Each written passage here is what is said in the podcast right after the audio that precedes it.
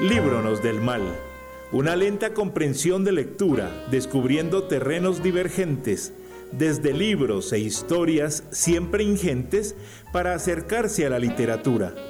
Bienvenidas a este tonto intento para hablar entre prosa y poesía, porque las letras son un ungüento de palabras, sutileza y agonía. Y agonía.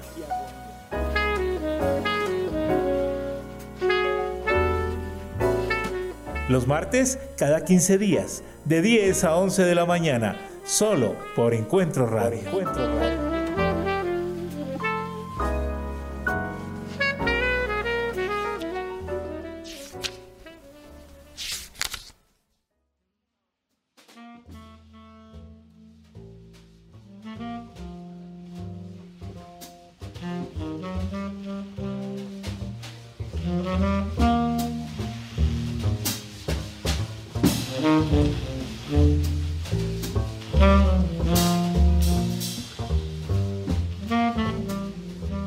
Bienvenidas nuevamente a Libronos del Mal, un podcast que pues nació sin recursos como nosotros, los que estamos aquí conversando, o los que ustedes ya conocen, pero pues que a pesar de todo seguimos en la lucha, seguimos, como decimos aquí, en la lucha.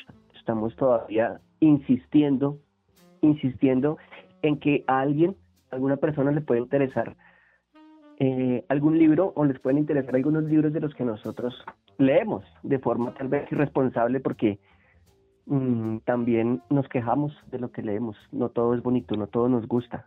Entonces, eh, quiero darle eh, la bienvenida nuevamente a Daniel. Daniel, ¿cómo está? Buenos días. ¿Cómo va todo? ¿Cómo va la vida? ¿Cómo van los libros? ¿Cómo va ese ejercicio insano para muchas personas y tal vez para usted también. Eh, va con calma. Yo llegué en algún momento a pensar que no iba a hablar hoy sobre ningún libro, sino a leerle una lista de excusas porque, no sé, hay, hay momentos de la vida en que no me rinde como quisiera. Pero bueno, logré el objetivo. Sí, definitivamente esto es una vaina que a mucha gente ni siquiera le importa, ¿no? Pero no nos importa tampoco a nosotros que no les importe. Insistiremos, Jonathan. Muchas gracias por, por, por llamarme otra vez. Se nos estaba haciendo tarde en esta ocasión, ¿no? Una semana tarde. Sí, sí, estábamos un poquito fuera de tiempo, pero pues no importa. Igual a nadie le importa, como lo hemos dicho. ¿Y a usted cómo le De todas maneras, ¿ah? ¿A usted cómo le fue? Pues me fue bien. Vea que eh, leí un libro que ahorita les voy a contar cuál fue, que me dejó muy intranquilo, eh, inquieto espiritualmente. Uy. Y, y pues ahorita se los voy a, compartir, se los voy a tratar de meter por los ojos, por los oídos, pero, pero quiero que usted me cuente, aparte de esa lista de excusas, eh, qué fue lo que leyó, si lo que leyó le gustó, si nos quiere recomendar o no eso que leyó, que también es una posibilidad, ¿no? Que usted diga, no, no, no lean esa vaina que eso no sirve para nada. Pero ¿cómo le fue? Pues me fue bien. Vamos en orden. Mire que alguna vez yo leí una columna en El Espectador eh, donde uno de sus columnistas recomendaba mucho el libro Algún día hoy de la escritora Ángela Becerra. ¿La había escuchado a ella? Sí, sí, sí. La escuché nombrar por ahí, pero no le he leído absolutamente nada. Ángela Becerra, yo nunca le había leído nada, tal vez porque sigo teniendo alguna algún problema de machismo a la hora de elegir los libros. Oiga, qué vergüenza, yo no he leído a esta señora que nació en Cali, ella es comunicadora, pero pues ha escrito varias novelas, incluso tiene una del 2001 que se llama Alma Abierta y tiene además un poemario que a usted le puede interesar, usted que le gusta tanto la poesía. ¿Qué hay? ¿Qué hay? Se llama Los Amores Negados, de eso sabemos bastante. Pues sí, creo que tenemos eh, pleno ejercicio en ello, entonces me puede interesar. Es como un estilo de vida, sí señor. Pues sí, leí Ángela Becerra, leí el libro entonces que se llama Algún día hoy, que es un libro que además tiene la particularidad de haberse ganado un premio de novela en el 2019, hace poco realmente, antes de, la, de la pandemia. El premio Fernando Lara de novela que se entrega cada año en España por la Fundación José Manuel Lara. Yo no sé exactamente eh, quién será José Manuel Lara, pero pues ella se ganó este premio que se entrega desde el 96, imagínese. Uh, de ese tiempo. Sí, yo estaba viendo que de estos escritores que han ganado este premio, sabe que no conozco prácticamente nada. O sea, he escuchado a muchos, pero leído. Por ahí he escuchado a Juan Eslava Galán, ese es famoso, ¿cierto? Sí, sí, ese sí yo lo había escuchado, pero pues como le digo, de Ángela Becerra, lo mismo el nombre. Mm, y de Ángela Becerra, pues es el único que he leído porque de verdad de los que se han ganado hasta el 2021, que en el 2021 se lo ganó Alaitz Leseaga, eh, de España, la novela se llama Hasta dónde termina el mar, nada. No, definitivamente solo Ángela Becerra, así que con este me voy. Le voy a contar entonces, señor. Listo. Eh, esta novela entonces eh, de Ángela Becerra tiene una gran extensión. La compré un día que fui a ver un evento por allá en un centro comercial aquí en Bogotá y eh, llegué, siempre me pasa, llego una, dos horas antes a las citas. Entonces pasé a la librería y lo vi y de inmediato a mi cabeza llegó pues la columna del señor y lo compré. Este libro tiene la pendejadita de, venga le digo exactamente, 801 hojas. No, qué sabroso. Digamos que de bolsillo de bolsillo no es. no, prácticamente no. Pero no, si estaba bueno, pues para eso no los quiere, para eso no los quiere compartir. Pero ¿de qué, de qué trata? Bueno, Ángela Becerra nos está entonces aquí novelando la vida de Betsabe Espinel, o Espinosa también la conocemos con ese apellido porque pues registro exacto no hay de ella, que fue la primera mujer que en Colombia hizo una huelga exigiendo derechos laborales para las mujeres. Sobre ella es la novela, ¿ok? Ok, sí. Vamos bien. Bueno, entonces la historia empieza cuando la mamá de Betsabe está en el monte, en un lugar aquí de Antioquia, en medio de la noche, y va corriendo porque necesita escaparse de, de donde venía, que después nos enteraremos que de donde venía era del lugar donde trabajaba como cocinera, como digamos como haciendo oficio, y en ese lugar su patrón eh, la enamoró, eh, tuvo sexo con ella, no fue una violación, esto es importante decirlo porque después nos daremos cuenta que en esta novela se habla mucho de abusos sexuales a las mujeres, pero esta relación fue consensuada y de esta relación queda embarazada la señora Celsa, que es la, la mamá de Betsabe. Celsa queda embarazada y apenas el señor se entera, pues la saca de la casa y la echa. Entonces, ella viene huyendo de eso hasta que alguna vez eh, en una de sus caminatas tratando de llegar a un lugar donde le den trabajo o una ciudad a algún lado, resulta que se le viene la bebé está en medio de la noche, hay tormenta, hay rayos y ella siente que se le va a salir el bebé y lo primero que hace es mandar su mano debajo de la falda a tratar como de meter otra vez el bebé. Y manda la mano y ya la cabeza está por fuera. Entonces, así nació Betsabe Espinel da la casualidad que por ahí va pasando un cura y el cura cree que es uno de los espantos porque estamos hablando de una Colombia de 1910, 20 más o menos, entonces las creencias son fuertes. Y el cura se asusta, sin embargo, se asoma y ve esa esta mujer tratando de esconderse de él porque le da pena que cualquiera la vea en esas condiciones y la ve con una bebé recién nacida.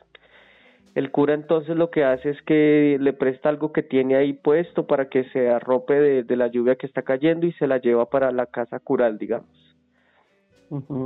Pues ahí se quedan unos días hasta que el tipo le dice, mire, yo no la puedo tener acá. Además a la iglesia no le conviene tener aquí a una señora con una hija bastarda, bastarda porque fue una hija fuera de un matrimonio, ¿no?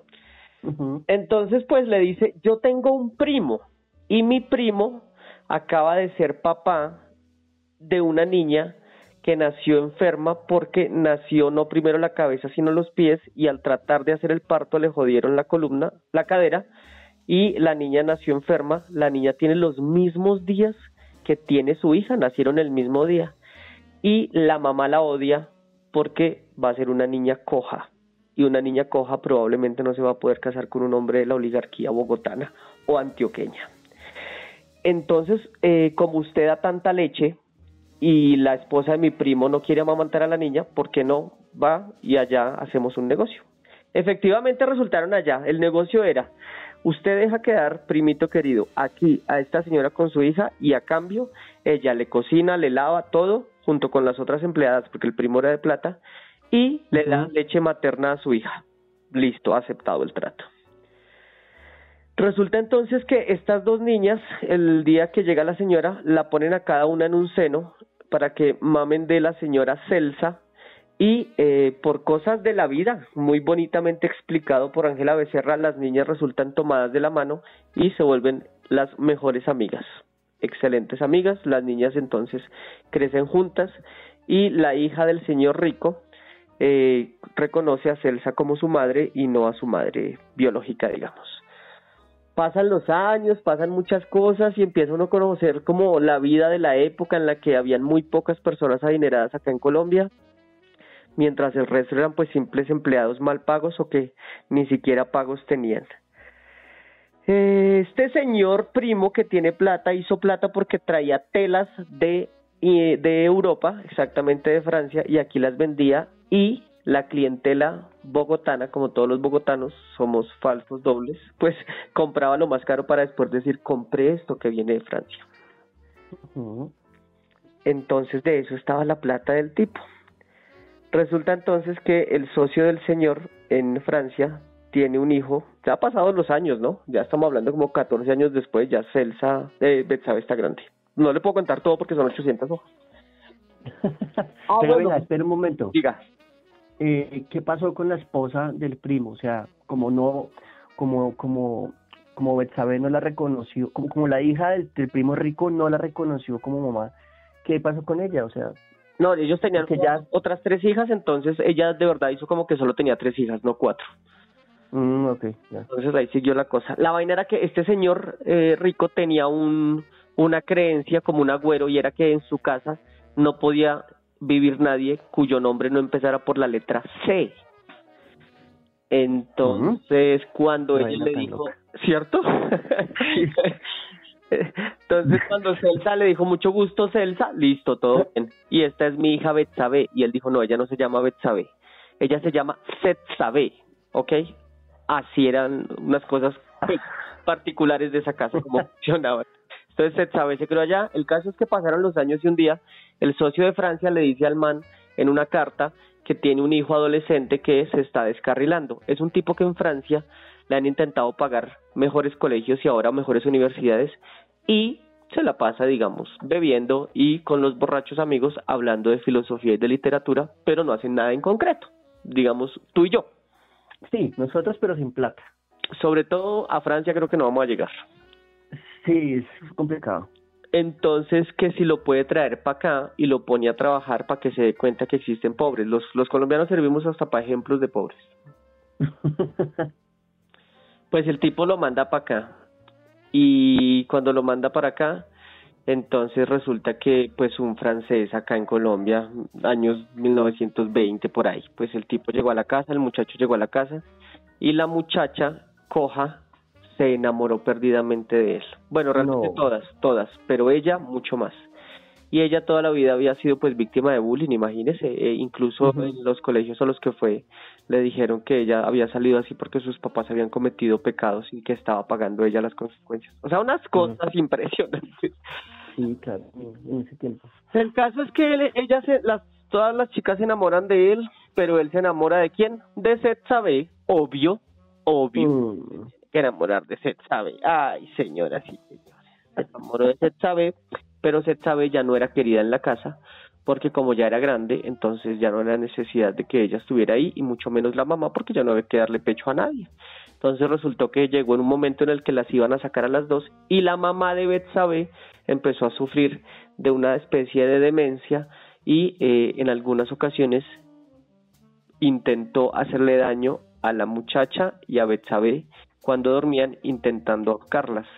Durante la novela se explica de alguna forma que ella tiene unos trastornos debido al pasado tan durísimo que tuvo, que no voy a contar acá porque me les tiro la novela. Sí. El caso es entonces que llega, él se enamora de Betsabe, pero Betsabe preciso no, no está ahí viviendo ya, solo la vio un día porque ya después se tiene que ir. Y se tiene que ir porque eh, tiene que eh, escapar de la señora madre, madre de la, de la muchacha coja, porque ella sí la odia. Entonces se va y resulta en Bello, Antioquia. Vamos bien hasta ahí, todo bien. Mientras eso sucede, la muchacha coja se da cuenta que entre Betsabe y el muchacho hubo química, feeling, digamos, se dieron match, ¿sí? lo que llamamos ahorita match. Match, cosa que no me ha pasado, pero tengo la esperanza. Y resuelve irse de la casa. Se va de la casa, se escapa, no le dice nada a nadie y se va para donde el primo cura, que ayudó a Betsabe hace tantos años, y le dice que la esconda, que ella va a ser monja y que él no le puede decir nada a nadie porque lo que ella le está diciendo es bajo confesión. Entonces así pasa, ella resulta encerrada y la, la, familia nunca se entera. Eh, Betsabe entonces va a Bello y resulta trabajando en la fábrica, en una fábrica de textiles, en la cual eh, las mujeres están trabajando 20 horas diarias, no les pagan puntual y les pagan 50% menos que a los hombres que trabajen ahí van descalzas a trabajar y a cada rato Betsabe está trabajando y se da cuenta que alguna compañera de trabajo desaparece y vuelve como a la hora con la ropa rota, despeinada, vuelta nada. Y empieza ella a sospechar. Resulta entonces que el muchacho francés dice, yo no puedo seguir aquí viviendo en esta casa, señor, usted es muy amable, pero yo aquí estoy aburrido, yo necesito vivir. Y se va para Bello casualmente y allá se encuentra con otros poetas, dentro de los que aquí se habla, por ejemplo, de Grave eh, y de otros grandes de esa época, y con ellos se pone a jartar en las chicherías de la época, porque no hacían más, sino jartar, beber, hablando de cosas muy profundas. Por cosas del destino resultaron encontrándose con Betsabe en Bello, y pues ya le dieron rienda suelta a su amor. La última que le voy a decir para no dañar la novela es que eh, la familia de este señor, de este muchacho francés, se enferma, una hija que, una hermana que él tiene como de dos años más o menos, se enferma, los papás le escriben que por favor vaya porque la niña está muy mal y él se tiene que ir para Francia, difícil, no le pudo avisar a Betsabe que se iba. Y estando allá, da la casualidad entonces que eh, inician los primeros problemas de la Primera Guerra Mundial y él es enviado al ejército francés para defender a su patria. Entonces, no puede volver a Colombia como pensaba y eh, Betsabe se queda acá esperándolo, suponiendo que él va a llegar pronto y cuando se da cuenta que eso no pasa, Betsabe asume una actitud como la de su hermana de prácticamente una vida de monja, odiando todo lo que sea el amor. Pero lo importante es que Betsabe eh, decide entonces averiguar qué está pasando con sus compañeras y se da cuenta que todas están siendo violadas. Hay cinco jefes, cinco duros ahí, que han violado a todas las empleadas muchas veces y cuando quedan embarazadas las muchachas o desaparecen o resultan en los manicomios de los lugares, de los pueblos cercanos a, a Bello, que era una ciudad, digamos, grande de la época. Hasta ahí le dejo, espectacular. Mire, son esas 800 hojas hermosas. Además, esta edición tiene una letra grande, entonces usted no se va a cansar como cuando le toca a uno comprar ediciones económicas, que está toda la letra amontonada. es divino, Jonathan. Ángela Becerra, algún día hoy, premio novela Fernando Lara de 2019. No, pues qué bien, qué bueno. Voy a, voy a consultar después de, de tantos libros que tengo por ahí pendientes, pero pero sí, buena tarea, interesante historia y que uno ni siquiera sabe, mire Ángela Becerra, uno no tenía conocimiento que había escrito algo tan, tan poderoso. Espectacular, espectacular, de verdad se lo recomiendo mucho. Yo creo que en algún momento yo dije no voy a alcanzar, pero, pero no porque no quisiera seguir leyendo, sino porque se atravesaba pues la vida esa que no nos gusta, que es la de trabajar. Pero no, se pudo, se lo recomiendo muchísimo. ¿Y usted entonces con qué se va? Pues me, me tragué, como diría su señor padre, un libro de Piedad Bonet, el segundo libro que le leo a ella. ¿Cuál había sido el primero? Eh, lo que no tiene nombre, el libro más conocido que tiene ah, ella. Sí, señor. Pero este último eh, se llama ¿Qué hacer con estos pedazos? Y pues es un libro corto, Daniel, que sí podríamos decir que es de bolsillo tiene exactamente 166 páginas para su degustación. Pero qué gran nombre, ¿no? Hay uno, es, yo creo que es de las cosas más difíciles poder lograr un gran nombre a un libro y eso está espectacular. Sí, está muy, muy bueno. De Alfaguara no está tan costoso, lo compré en la Panamericana, no, no está tan, tan costoso y está muy bueno, estuvo muy bueno. ¿Por qué? Porque cuenta la historia eh, que ella en algún momento vivió, así como lo hizo con la historia de la enfermedad de su hijo y pues el suicidio, el suicidio posterior, lo cuenta, cuenta qué pasó cuando decidieron junto a su esposo remodelar la cocina de la casa. ¿Y qué pasa? ¿Qué pasa desde ahí? Desde esa decisión, ella se da cuenta que todo eh, es un desastre, que la mayoría de las partes fundamentales de su vida eh, tienen problemas, tienen fracturas, y que eh, la cocina, el hecho de, de, de tomarla, de haber tomado esa decisión, abre esas heridas y abre esos episodios que en las familias bogotanas de la oligarquía, digamos que ella se denomina, se autodenomina mejor, de la clase media alta del país, entonces como que leerla es escuchar esos dramas, pero bueno, ¿cuáles son esos dramas? Primero, eh, las relaciones que tiene con su propia familia, con su hija, con su papá, que son de ¿qué hubo? ¿Qué más? Hola, hasta luego, y no hay una conversación como la que uno esperaría, ¿no? De una familia de, pues digamos, de ese prototipo o de ese estilo, ¿no? No quiere decir que las cosas tengan que ser así, pero ella nos cuenta en el libro qué pasa con estas relaciones familiares. Sí, no quiere decir que por ser de cierta clase social las conversaciones sean algunas exactas o algo así. Exactamente, exactamente. Entonces ella nos muestra ahí y devela qué pasaba con, con qué pasa con las relaciones en su familia. Y uno se, uno se puede dar cuenta fácilmente, Daniel, que también nosotros tenemos esos problemas. Puede, puede que no pertenezcamos a la oligarquía, a una clase media alta, ni siquiera media, pero bueno, no sé si medias, que es un, en términos económicos es tan complicado esto, Daniel, que ya no sé. No, no sabemos qué somos. En qué, eh, sí, en qué estamos. Pero bueno, digamos que ella nos cuenta eh, desde esa perspectiva cuál es su relación, primero con la persona que le ayudaba en casa. El nombre de, de este personaje principal de la, de, la, de la novela es Emilia.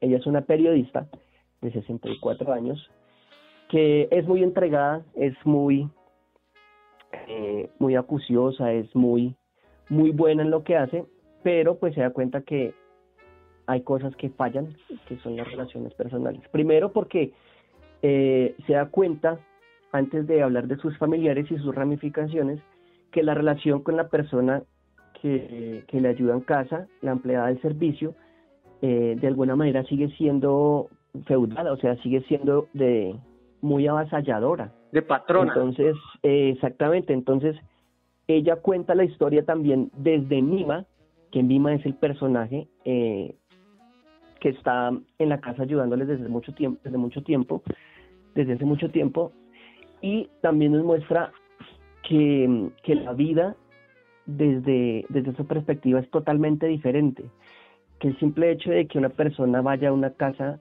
a, hacer aseo pues la hace sentir de alguna manera eh, despreciada y siente que lo que ella está haciendo y lo que está limpiando nunca lo va a tener en su casa y hay una relación inconsciente de la que no se habla de en, en esos casos, en estas familias, pero que sí abren heridas y que muy difícilmente se pueden cerrar.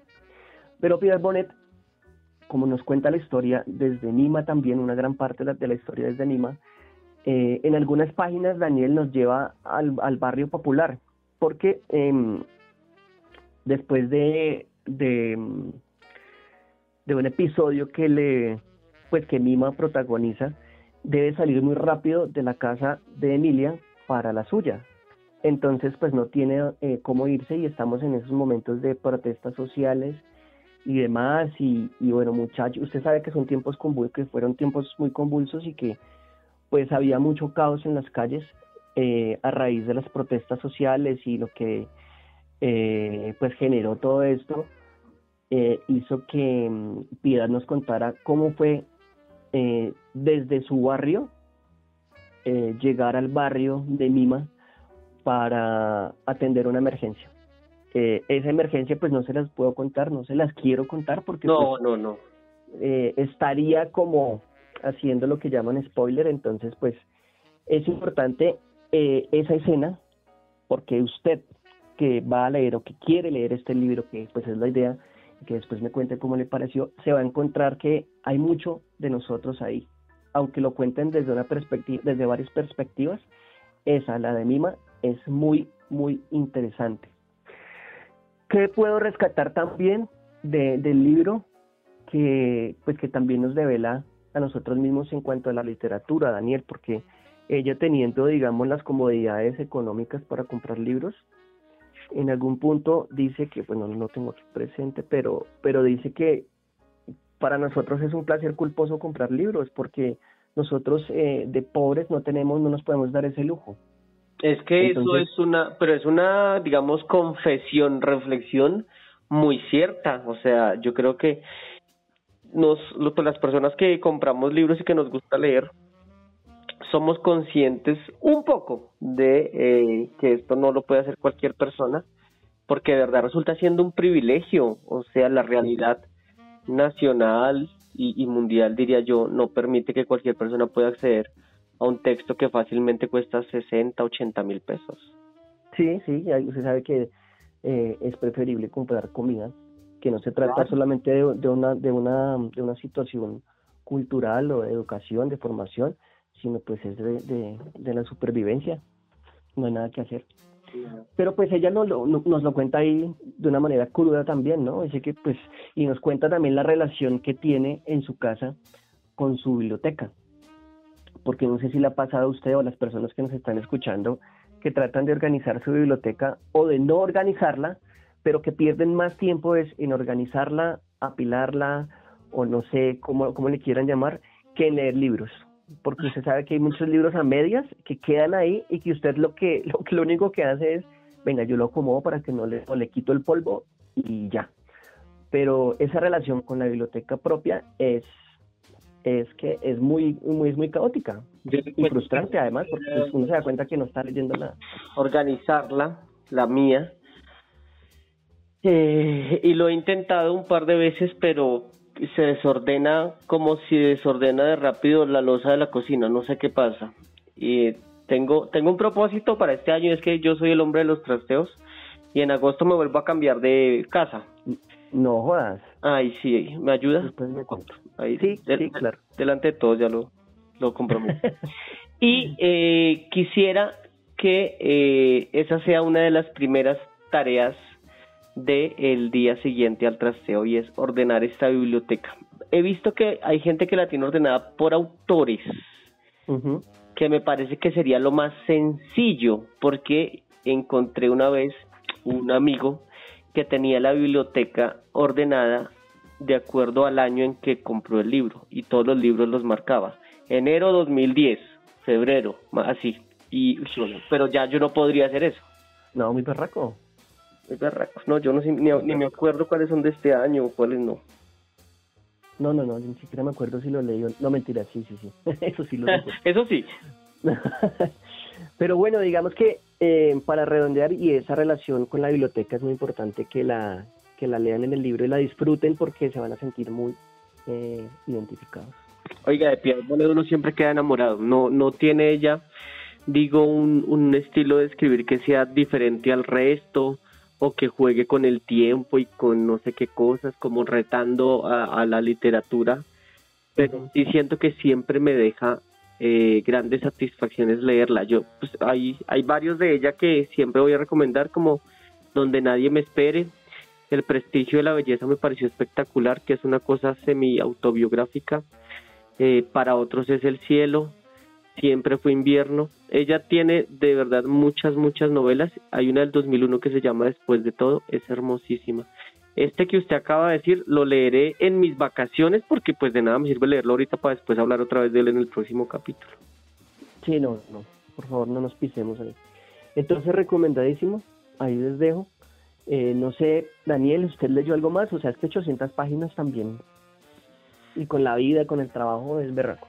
Sí, pero si, leyó algo más, por favor me cuenta y vamos evacuando. Vamos evacuando. Eh, leí uno más, eh, la, la soltería da este tipo de ventajas. Entonces, leí a un autor que hace muchos años me parecía que tenía la verdad en su cabeza, la verdad eh, mundial en su cabeza. Y que hace muchos años le leí varios y me parecieron muy, muy buenos. Y leí el más reciente que salió en el 2021 y definitivamente siento yo que, que como me dijo algún día Félix Posada, era que la inteligencia, por ejemplo, de, de Juan Rulfo fue decir, esto es lo que tengo que escribir y ya, que eso es mucho más sensato que sacar libros como por que sí. Leí a Fernando Vallejo, Fernandito Vallejo. Ay, Fernando, qué relación tan tóxica tenemos. de odio y amores. Usted ama a Vallejo y yo amo a Vargas Llosa. Exacto. Yo le había leído, ¿usted le había leído, le ha leído algo a él? Eh, sí, el de la puta de Babilonia, creo, y el desbarrancadero. Que sí, el desbarrancadero es el más más conocido de él. Él tiene uno muy bueno también que se llama El don de la vida, que es la el primer texto que explica la idea que tiene de ir anotando en una agenda todas las personas que se murieron y que él de, él de alguna forma o conoció o tuvo cerca por alguna casualidad de la vida. ¿Y este qué fue? ¿Cómo? ¿Y este qué tal? ¿Cómo, cómo llama? Este se llama Escombros, este se llama Escombros y entonces relata lo que sucede desde el terremoto que hubo en México hace pocos años eh, cuando eh, Fernando pues todavía vivía allá, toda la vida la vivió allá, casi toda, y eh, tenía una pareja, un tipo llamado David, y vivían con, con una perra que se llama Brusca, porque ya se les habían muerto otros, otros perritos. Fernando Vallejo tiene una cosa que me parece demasiado hermosa y es que todos los premios de literatura que se ganó, la plata la donó a ONGs que trabajan por los animales, siendo consecuente con su vegetarianismo y veganismo. Bueno, entonces Escombros narra entonces la historia de, usted sabe que Fernando siempre ha escrito en primera persona. Sí. Casi siempre sin capítulos, sino una sola chorrera, y está escribiendo desde Medellín la historia que inicia de cuando estaban en México y el terremoto fue tan duro y eh, después de ese terremoto eh, pues su pareja murió no por eso sino por otras enfermedades y él se devuelve a Colombia a tratar de recuperar una casa que tiene similar a la historia del libro que se llama Casablanca la Bella. Y entonces está tratando de explicar ese proceso de estar con una pareja y con una perra y todo se va a la mierda y después resultan entonces él y Brusca aquí en Colombia, en Medellín y él empieza pues como siempre a despotricar absolutamente de todo. Insiste Fernando Vallejo en la ineptitud de Albert Einstein porque le robó todo, todo, absolutamente todo a la esposa, que él nunca hizo nada insiste Fernando Vallejo en el odio por cualquier político, no respeta absolutamente a ninguno, eh, así como en Memorias de un hijo de puta, eh, habla muy mal de Duque y de todo este gobierno de derecha, eh, entonces es chistoso escuchar escucharlo hablar así de mal con lo que uno a veces quisiera decir y solo él encontró las palabras. Eh, insiste en retar a, al Papa y en retar a gente como Ordóñez a que se sienten a hablar sobre la inexistencia de Jesucristo porque insisten que Jesucristo jamás existió y que es un cuento muy bien montado pero que no es real insiste en el odio que le tiene a la mamá por paridora, le dice que no es sino una paridora y el asco que le produce ver en mujeres embarazadas y las ganas que le dan de golpear a las mujeres embarazadas y se declara misógino, orgulloso. Es, es, es, yo creo que si una persona lo, lo lee y es una persona que tenga, digamos, su primer acercamiento a Fernando Vallejo va a quedar deslumbrado por la sinceridad con la que escribe. Pero eh, yo, que estoy ya con las semanas ahí nomás para pensionarme, quiero decir que no me gustó para nada Escombros de Fernando Vallejo, porque es lo mismo de lo mismo de los últimos por lo menos cinco o seis libros. Es lo mismo con otra portada. Perdón, Fernando, sé que no me vas a escuchar y que te importa un carajo mi opinión. Pero este libro de Fernando Vallejo definitivamente no. Si alguien quiere leer a Fernando Vallejo, yo le recomiendo, Jonathan, El Desbarrancadero. Sí, sí, La puta de Babilonia. Los días azules. El don de la vida. Él le hizo una una una biografía a eh, José Rufino. No. ¿No? No, no, no, no. Eh, no, recuerdo el, nombre ahorita. Pero sí le suena un, un libro, algo muy, muy grande. Pero no lo recuerdo ahorita. Sí, sí, debió ser él. Sí, de Rufino José Cuervo le hizo una un texto, hizo uno de José Asunción Silva, hizo uno incluso de, de del poeta Barba Jacob, que ese es el que quiero leer. Porfirio. De Porfirio, pero es que ese, ese lo quiero leer porque es del 84, probablemente es algo diferente a lo que me encontré ahorita. Incluso tiene uno interesante sobre cuando el hermano de él fue alcalde, que se llama Mi hermano el alcalde, ese estuvo también interesante pero no vayan a leer escombros ni memorias de mis putas y hasta ahora van a empezar con Fernando Vallejo. No, no, ¿para qué se pone? bueno, listo, bien, ya está ahí en la lista. Ojalá no entre usted en los, o sí, ojalá, ojalá entre en la lista de los indeseables de Fernando Vallejo. ¿Y usted no nos va a dar nada más hoy de verdad? Creo que vamos a tener que replantear esta relación tóxica. Sí, estamos un poco mal, pero no, no, no, yo quiero compartir con, con, ustedes y con usted ahora, Daniel, eh, un libro de ensayos que, que, llegó a mis manos mm, de Juan Gabriel Vázquez. Ah, Juan Gabriel, usted se está como enamorando mucho de Juan Gabriel Vázquez, me parece. Me encanta como, como escribe, por lo menos este que estoy empezando a leer está espectacular. Se llama Viajes con un mapa en blanco. No sé si lo ha escuchado, lo, lo, lo, ha leído, además. No, no lo he leído, lo he escuchado, no lo he leído. ¿Qué tal le fue? Bueno, pues son unos ensayos que hay unos de verdad confusos, que el tipo es muy, muy aventajado intelectualmente y toca unos temas que yo no, no comprendo, tendría que sinceramente leer otras cosas como, como para poder adentrarme un poco más o mucho mejor a lo que está queriendo decir aquí Juan Gabriel. Pero el primero, el primero que leí y que les puedo recomendar si tienen la oportunidad de, comprar este libro, se llama Viajes con un mapa en blanco, precisamente, que le da el nombre al libro, y es un ensayo sobre, em, sobre lo que es la literatura, sobre lo que son las novelas, mejor, lo, lo que son las novelas para él. El género de la colación, sí, sí, o sea, es una opinión sobre la novela, y eh, trae a colación algunos escritores eh, de los que hemos hablado en alguna, alguna vez aquí en el programa, como Santiago Gamboa, Carlos Fuentes, este que escribió Aura, eh, y pues de los clásicos, ¿no? De Cervantes y eh, Virginia Woolf también habla en algún momento Juan Gabriel para referirse a la creación y, y alrededor de qué se ha construido la novela. Es importante que pues que leamos este tipo de textos porque leer novelas es divertido, es afable también, Daniel, usted sabe más que nadie, pero importante saber cómo, cómo, fueron, cómo fueron creadas y, también históricamente de qué están hechas. ¿sí?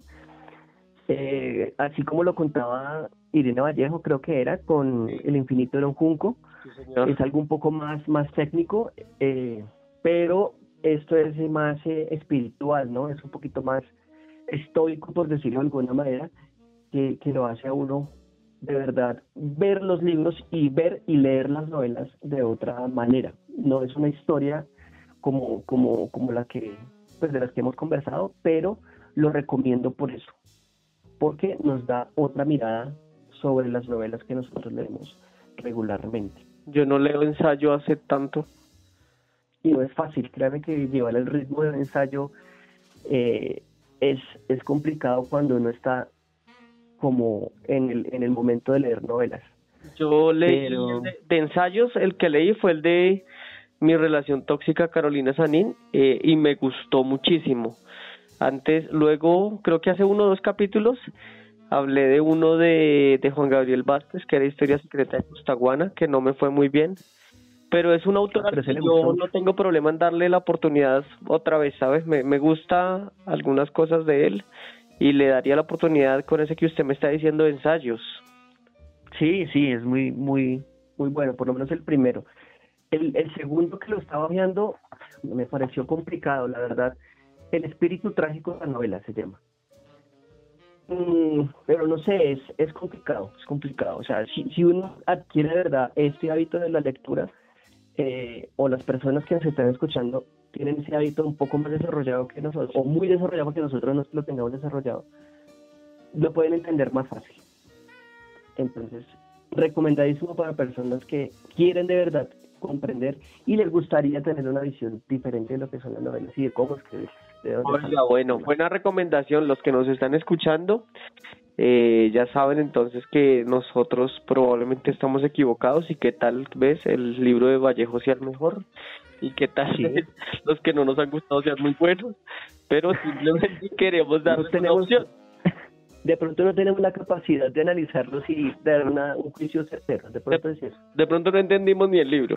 Exacto, sí, entonces estamos juzgando mal algo que de pronto es muy bueno, sí, es posible. Muy bien, ahora quisiera que termináramos diciendo que ahora sí vamos a cumplir nuestras promesas porque no lo hemos hecho. Eh, para el siguiente episodio voy a cumplir ahora sí eh, la promesa que se le hizo a nuestro oyente, Jonathan Moreno, que eh, me recomendó La broma de Milán Kundera. Hoy voy a empezar entonces a leerla. Y usted, señor, se había comprometido, lo recuerdo mucho, a hablar de Dostoyevsky, así que a ver si cumple, ¿no? sí, es que le estoy haciendo el quite porque soy muy cobarde, debo reconocerlo. pero, cosa que nos pasa, sí. Pero, pero vea que de Kundera sí hay cosas que, que precisamente estaba hablando Juan, Juan Gabriel Vázquez en el libro, en ese, en ese ensayo, y que son interesantes de leer. No sé si usted le ha leído algo a él, yo creo que sí. Yo creo que sí, ahora no, pero no. La, insoportable levedad la insoportable levedad del ser la recuerdo porque la tuve que leer en un viaje que hice a un lugar aquí en Colombia donde a la sombra puedes estar a 40 grados centígrados. No. Y, y, recuerdo mucho estar tratando de leerlo y es que en ese clima yo no, no sirvo para nada, entonces me tocaba de pie, leer de pie en la habitación del hotel. Pero es el único que no he leído y me gustó, no, no, no puedo decir que lo entendí completamente. Pero bueno, yo quiero leer de él uno que se llama El libro de los amores ridículos. Me lo recomendaron también y lo quiero leer de Kundera. Pero pues usted se va con la broma. Yo eh, podría eh, decirles que voy a tratar de comprar el libro de, de Kundera que se llama El libro de los amores ridículos, a ver qué tal nos va con, si podemos hablar de Kundera desde otros, de, diferentes ángulos el próximo capítulo. O sea, ya usted le dijo a la audiencia no voy a leer Dostoyevsky. Eh, exactamente, sí. Entonces yo lo voy a hacer porque eh, quiero estar juicioso, me da pena con la gente que paga para escucharnos y, y nosotros salir con bobadas. Entonces yo le propongo que voy a ponerme juicioso con el de Kundera y voy a leer El jugador de Dostoyevsky. Listo, yo voy a empezar con, con Crimen y Castigo, tampoco le voy a hacer el quite. Eso, hágale, listo, señor. ¿Listo? Perfecto. pues quedamos en eso, Daniel, muchas gracias. Oiga, no estamos leyendo poesía al final, ¿qué está pasando? Eh, ¿Tiene alguna, señor?